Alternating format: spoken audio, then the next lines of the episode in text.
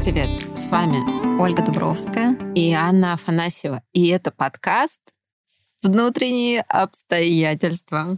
Да, у нас изменилось название. Если вы знаете нас как «Нетрудное начало», то это тоже мы, но с новой вывеской. Как нам кажется, более подходящей тому, о чем мы говорим. О чем, как нам кажется, вся психология.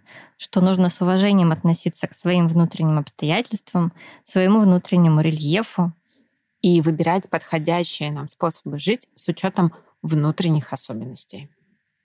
И у нас сегодня такая тема. Ничего не довожу до конца.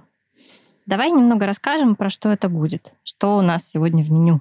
Мы поговорим о том, почему мы доводим или не доводим до конца что-то. Как это обусловлено физиологически? Знаешь, на каком примере? На примере женских оргазмов. Обалдеть. А также э, всяких социальных и психологических аспектов. Расскажем, что такое цикл контакта и его прерывание. А при чем здесь мотивация? И как отличить усилия и насилие над собой в доведении дел до конца. Отличный план. Кстати, есть э, куча пословиц, поговорок на эту тему про доведение до конца. Например, «дело без конца, что кобыла без хвоста». Дал слово «держи», даже самому себе. Назвался груздем, полезай в кузов. Сказано, не доказано, надо сделать. Вообще, когда эти поговорки появились, они, наверное, не несли в себе такого смысла, как эффективность, о чем мы сейчас все в этом мире. Но именно так они воспринимаются в наше время. Ну да, они так трансформировались под то, что социально одобряемо. Но, слава богу, есть и в противовес. Например, Лапенко с его прекрасной насмешкой «сдохни или умри». Или вот мы на одном форуме нашли грустное. Меня с детства учили бороться до конца. И неважно, если он будет летальным. Да. Откуда вообще это представление, скажи, пожалуйста, взялось, что доводить все до конца — это необходимость. Это вот так много вокруг. Люди жалуются на себя, упрекают себя, говорят, что ничего не доводят до конца, злятся, угу. сожалеют, грустят. Ну и фантазируют, что есть какие-то такие люди в белых одеждах, которые все доводят до конца, сильные духом и волей. Да, и не все восхищаются обычно. Да и придумывают их обычно. Э, мне хочется ответить, э, смешать в одно физиологию, социальную жизнь и оргазмы. Все на самом деле с друг другом взаимосвязано крепко. Угу. Во-первых, когда мы что-то доделываем до конца, наш мозг получает дофамин гормон радости и удовольствия. Угу. Мы просили откликнуться, и наши слушатели приводили пример, что не могут закон- не закончить начатое, иначе тревожно и беспокойно. Кто-то написал, что он там спать лечь не может. Угу. Там, Пока не додела, да, до конца, даже те, которые не надо доделывать до конца. Это был не один отклик. На доводить дела до конца, во что бы то ни стало, тоже можно подсаживаться, как на обжорство или запой. Это такой способ получать быстрый дофамин. Например, поесть, убраться. Ужасно, что убраться можно, может вызывать у кого-то дофамин. Я тоже так хочу. Кому-то это удовольствие. Да, да. У меня нет. Поскролить ленту соцсетей. Мы тогда получаем быстрый дофамин, ну, вот как быстрый углевод, булочку, конфетку. Но это не про долгосрочные дела. В долгосрочных дела, делах вот нам трудно добывать дофамин. Он такой как длинные углеводы. Угу. И он, вот эти вот долгосрочные дела не утолят твою тревогу здесь и сейчас. И второе, почему это стало так социально одобряемо? Когда началась индустриализация общества и конвейерное производство, появился всем любимый тайм-менеджмент. Угу. Да, он вот тогда и стали писать про него трактаты. Тогда в угоду собственнику работник должен был успевать очень много и, конечно же, все доводить до конца. Его хвалили, восхищались, приводили в пример, поощряли, и получалось такое комбо угу. физиологическое и социальное, что это вот угу. очень классно. И знаешь, вопрос такой возникает, и что плохого? Получается, что это ок и правильно доводить до конца. Нас этому в детстве учат. И дальше тоже. И вообще ты про оргазм обещала рассказать. Доведи уже до конца начатое. Ну, слушай, вот прям просится этот пример, потому что женский оргазм — это то, что надо доводить до конца. Причем есть ну, якобы, конечно, mm-hmm. есть правильный, есть неправильный конец. Вот uh-huh. концепция Фрейда о зрелых и незрелых оргазмах испортила многим женщинам жизнь. Ну, и, и не только женщинам. Mm. Mm-hmm. А, пардон, что это за зверь такой зрелый и незрелый оргазм? Ну, зрелый это, конечно же, вагинальный, mm-hmm. а, а незрелый это клиторальный оргазм. Mm-hmm. Многие женщины больше века, да в общем, и до сих и пор сейчас. никаких, да, считают себя неправильным, потому что не могут получить этот пресловутый вагинальный оргазм. Но когда ученые стали с этим разбираться, оказалось, что все сложнее. Вагинальных оргазмов не бывает. Все оргазмы клиторальные. А, любой оргазм происходит с участием клитора. Просто у некоторых женщин внутренняя структура клитора располагается близко к влагалищу и успешно стимулируется ну, чем-нибудь. То есть вся способность к вагинальным оргазмам зависит от генетической и анатомической лотереи и совершенно ничего не сообщает ни о темпераменте, ни о сексуальности женщины. То есть все попытки вот так довести до конца, они на невроз будут работать, а не, на удовольствие если не принимать в расчет свою индивидуальность. Это классный пример. А как ты его с нашей темой связываешь, кстати? Ну, ты же сама сказала, что все попытки получить вагинальный оргазм, что бы то ни стало, работают на невроз. Uh-huh. И тут надо учитывать свою физиологическую и психологическую индивидуальность, а не то, как общество и Фрейд предлагал. Uh-huh. Ну, конечно, молодец, но что он, что он понимал вообще в женщинах? Как с любым делом, в котором все сложнее, чем просто героическое доведение до конца все устойчивое и упрощенное надо подвергать сомнению, усложнять, разбираться. Собственно говоря, наш подкаст об этом, о внутренних угу. обстоятельствах. Согласна. Все, что начинается со слов «всегда», «никогда», «так надо», у всех, а у меня, работает на ограничение, отбирает энергию и убивает импульс. Доделывать до конца — это такой автоматизм, какой-то план для нас, без нас придуманный. Угу. Не, не все автоматизмы нам подходят. За этим не довожу до конца. Часто стоит, я вообще не понимаю, чего я хочу, зачем мне это надо, у меня переезд, декрет, новая работа, депрессия, в конце концов, не знаю, там, новые отношения или угу. развод, что-нибудь. А я английский не доучила. Ну, и я, да. да, себя пушу за это. Или с тем же оргазмом. Многие пары разбиваются. И они не могут сложить свою сексуальную жизнь, потому что кажется, что должен быть вот этот вагинальный оргазм. Остальное все неправильно. И без него сексуальная жизнь пары не может состояться в полной мере. То ли, пар... то ли один партнер неумелый, то ли с другой... Второй больной Больной, да, что, что-то не то. Но это же абсурд. Если мы копаем глубже и знаем хотя бы о анатомических своих особенностях. Ну да, абсурдно и само утверждение, например, что доводить все до конца это хорошо или плохо.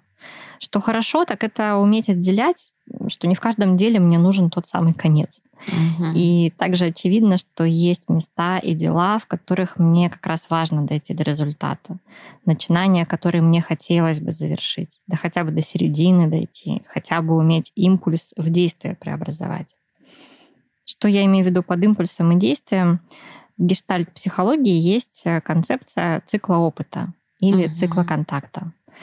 В любом контакте с внешним миром мы проходим по такому кругу опыта. Он начинается с импульса или приконтакт, а, какие-то смутные мои хотелки. Чувствую, не знаю, сухость во рту, понимаю, что хочу пить. Uh-huh. Дальше это преобразуется в намерение. Я иду за водой, наливаю воду в стакан, это уже действие и контакт. И пью полный контакт. Чувствую удовлетворение, постконтакт. Угу, угу. То есть я начинаю хотеть. Ну, чувствую желание. Желание, да. что-то делаю в Встаю с дивана. Да, и потом я завершаю. Да. да это удовлетворяю. Удовлетворяю свою потребность. Ну, знаешь, на этапе приконтакта важно еще понять, нахрена я вообще это собираюсь делать. Да. Э, я это делаю для чего?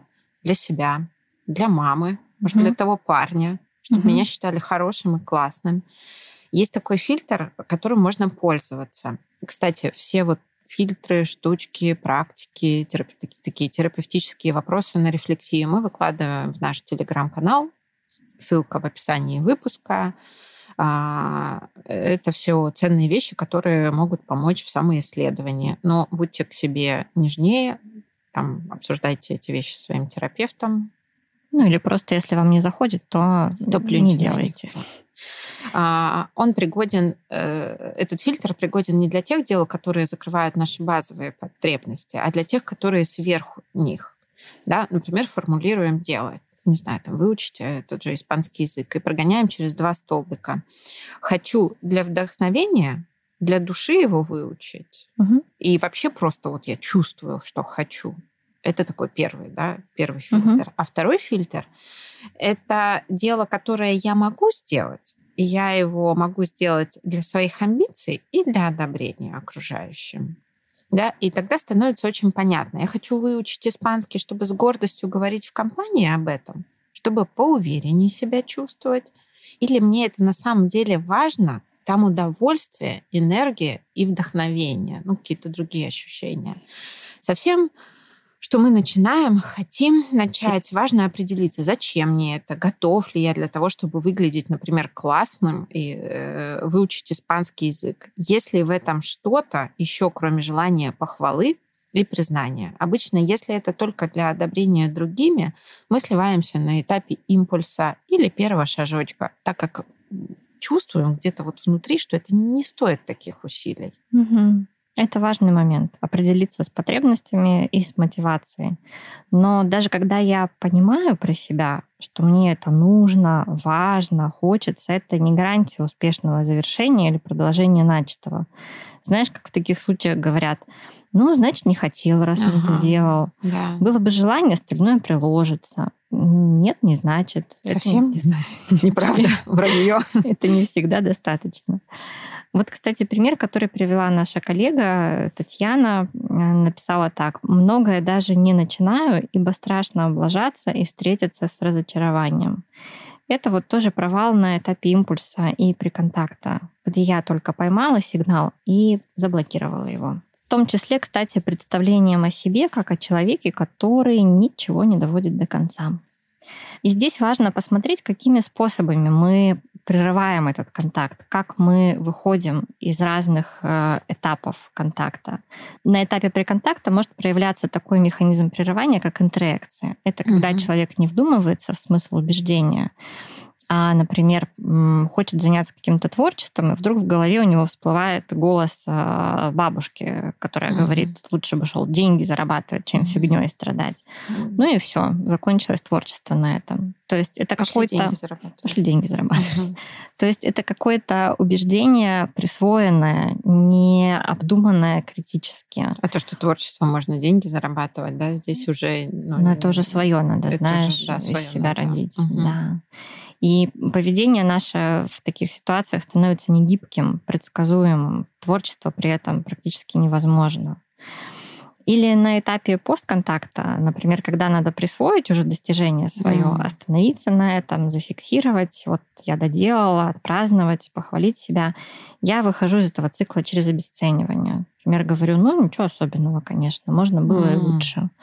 И Ужас. Вся энергия на этом сливается, как по щелчку. Ну да. Мы пока выпуск готовили, запаслись полезностями, которыми нам хочется с вами делиться, но в один выпуск это не уместить, поэтому вопросы к этой части, способы завершения дел или не завершения вы тоже сможете найти в нашем телеграм-канале и порефлексировать, как говорится, в свое удовольствие. Ну и поделиться своими результатами с нами, с другими слушателями. Это, кстати, взаимно обогащает и терапевтирует. Угу. Так что не жадничайте, пожалуйста, на свои отклики. Да, да, и увидите, что вы не один с этим. Да. А, да, мы по-разному сливаемся. У нас у каждого есть, наверное, свой любимый способ слива.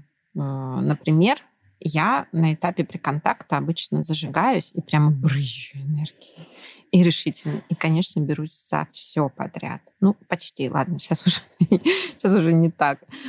А на этапе вот контактирования такого, да, это как да, вот контактирование такого. Действия уже. Да, вот мне тяжело, потому что там очень вязко, непонятно, я с трудом концентрируюсь на вещах, которые расплывчатые. Угу. И тут я, конечно, могу слиться, ну вот увязнуть, да.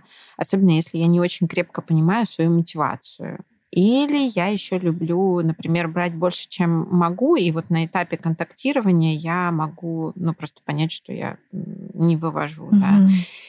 И вот это вот высокая неопределенность. Мне прямо больно собирать, собирать пазл вот в новом месте. А вот когда уже все понятно, и вот этот полный контакт, ну, делай себе и делай. Здесь мне легче, здесь мне все как-то устойчиво, я просто делаю.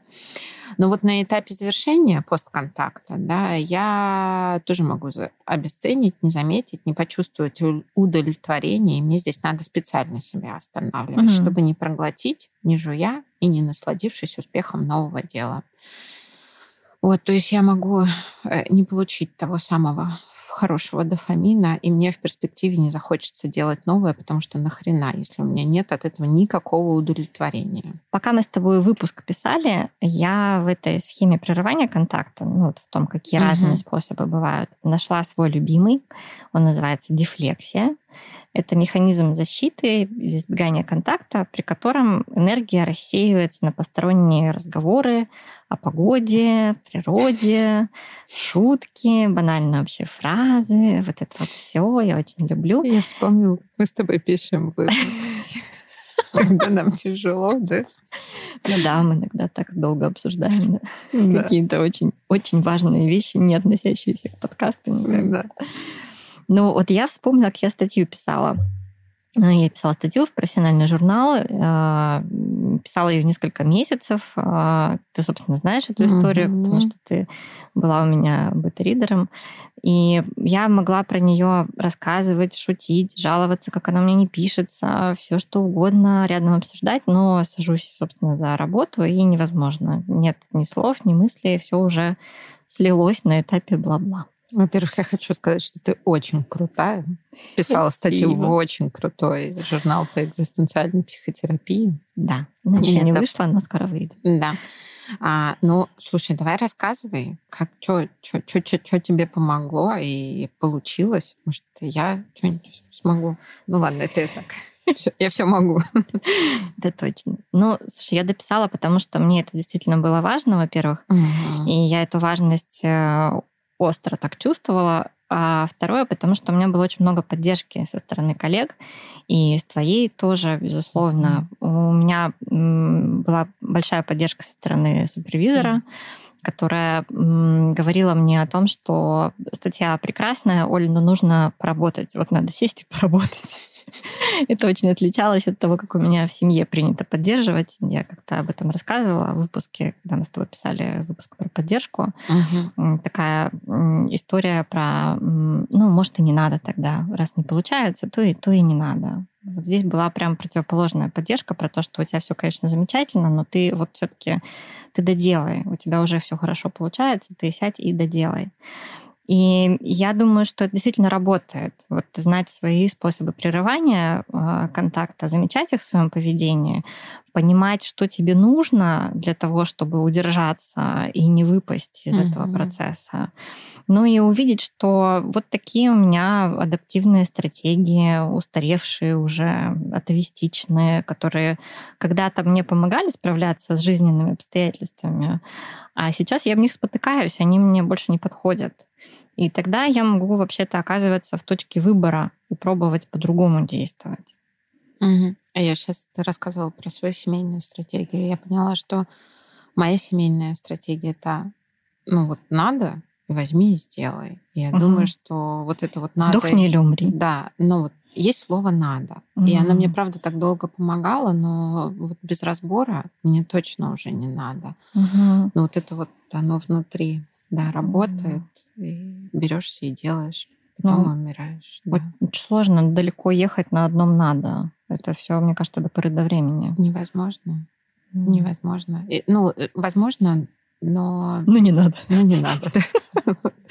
Такая тавтология. Ну да, и да, действовать, ты говоришь, что оказаться в точке выбора и попробовать действовать, да, по-другому. Ну, или хотя бы перестать себя жрать за это. И тогда освободится место и энергия для чего-то другого.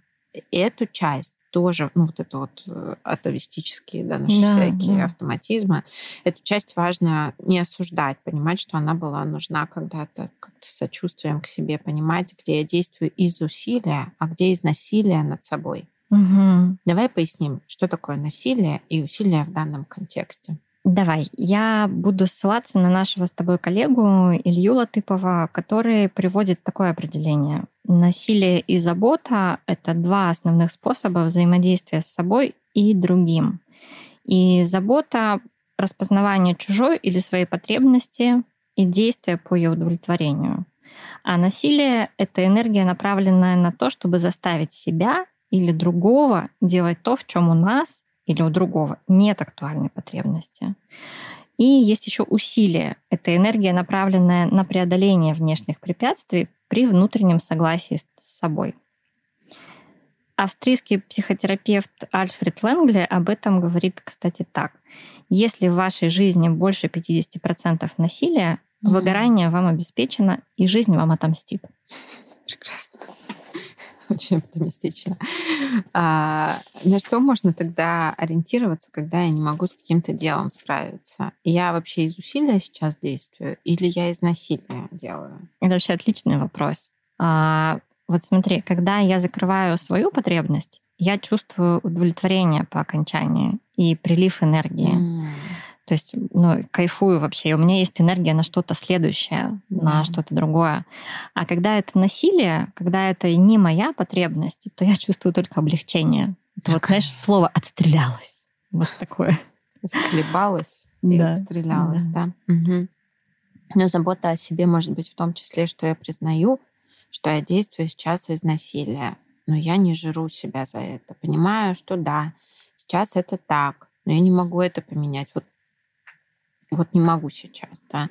Например, вставать к ребенку по ночам два года подряд очень даже может быть насилием в какие-то моменты. Понятно, что мы видим в этом усилие, но моментами исключительно как, как насилие над собой воспринимается. Да. Ну, и мы переходим вообще с тобой к мысли о том, что неплохо бы с собой договориться, научиться различать то, что я сейчас собираюсь довести до конца или не могу довести до конца. Это у меня из какого места? Это из заботы, из усилия или из насилия происходит? И вообще, как у меня с ресурсами в этом месте? У меня силы-то есть, или время. И актуальна ли эта потребность еще? Или за время пути собачка могла подрасти? Или сдохнуть. Ну, вообще, да. Но а, важно учитывать свой большой жизненный контекст, не обобщать вот этим «я ничего не довожу до конца» или «все надо доводить до конца». Давай поговорим еще немножко о том, как себе можно помогать какими-то простыми вещами, укрепляя свою деятельную часть, ту, которая отвечает за усилия, которой важно доделать которая уже разглядела, например, механизм прерывания контакта и пытается изменить ту самую атовистичную стратегию. Давай начнем самых вообще простых вещей. И надо начинать с самых простых вещей. Есть такая практика, она достаточно известная и простая, но от этого не менее полезная. Когда мы mm-hmm. садимся и пишем 100 вещей, которые мы уже сделали в жизни. Завершили и смогли. А, начинаем с элементарных вещей. Не умели говорить? Говорим. Не умели ходить? Научились. Не умели ложку держать? Держим. Это кажется простым и примитивным, но поможет замечать себя могущим, могу и могучим тоже, и могущим и могучим. И кончающим. Ну да, начинающим и кончающим. Это помогает отделить себя от представления «я ничего не могу, ничего не заканчиваю, у меня нет результата», вообще выйти из обесценивания, почувствовать себя сильным, увидеть, сколько всего в жизни сделано. Просто заметить это про себя. Угу. Конкретизируйте свои действия. Не закончил институт, а поступил в институт. На втором курсе сдал сложный экзамен. На третьем курсе за ночь написал курсовую. Всю подробную инструкцию мы кинем куда? Э, в наш телеграм-канал? Да. Следующим шагом этой практики самоисследования мы предлагаем вам ответить на вопросы о родительских стратегиях целеполагания в вашем детстве. Что это ты опять про детство? Ну вот Помнишь, мы с тобой в выпуске про деньги тоже привязывались к родительским стратегиям. Э, это все потому, что ну, это, собственно, формирует наши способы решать какие-то угу. задачи, преодолевать трудности. Увидеть, э, откуда мы этот кузовок несем и что в нем лежит, где поганки, а где белые подосиновики, очень помогающе бывает. В том числе потому, что можно разделить вот это мое, а это мамино. Могу и отказаться, не брать себе. Итак, вот несколько вопросов на самоисследование. Как выглядели родительские стратегии целеполагания? Звучали ли какие-то жизненные цели? Обсуждали ли их родители или члены семьи? Как планировалось к ним двигаться? Кто принимал окончательное решение? Кто ставил задачи, а кто их реализовывал? Что делали родители, когда на пути к достижению цели вставали какие-то преграды? Угу. Что из родительских стратегий стало вашим? Что вы делаете так же, при этом осознанно, потому что эта стратегия вам подходит? А что также, потому что вы даже не задумывались об этом? Что вы делаете иначе? Ну, подробнее мы Опять же, напишем об этом в канале. А сейчас для родителей пометка. Хотите, чтобы ваши дети умели трудности переводить задачи и искать способы их решения? Прямо словами через рот описывайте и делитесь с ними, как вы это делаете. Не морализаторствуйте, не пробуйте там на их делах, а просто рассказывайте о себе, адаптируя сложность рассказа под возраст ребенка. Когда мы писали этот выпуск, у нас не было задачи найти какой-то универсальный рецепт к тому, как доводить все до конца. И в процессе эта тема развернулась ну, шире и сложнее, чем мы рассчитывали. И если есть в этой истории какая-то универсальность, то она в том, что нужно делать не лучше и эффективнее, а реалистичнее и комфортнее для себя. Да, я поддерживаю. Мы прощаемся с вами до следующего выпуска. Впереди у нас выпуски, посвященные отношениям с телом, сексу, прокрастинации, профессиональные переходы, про прекрасную скромность. А, у нас будут приглашенные гости и вообще, конечно, планов громадье. А, мы планируем и надеемся продвигать наш подкаст, поэтому нам жизненно необходимы ваши сердечки на всех платформах платформах, и отклики, и комментарии в нашем канале, ссылка на который есть в описании этого выпуска. Мы любим, целуем, до новых встреч. Пока.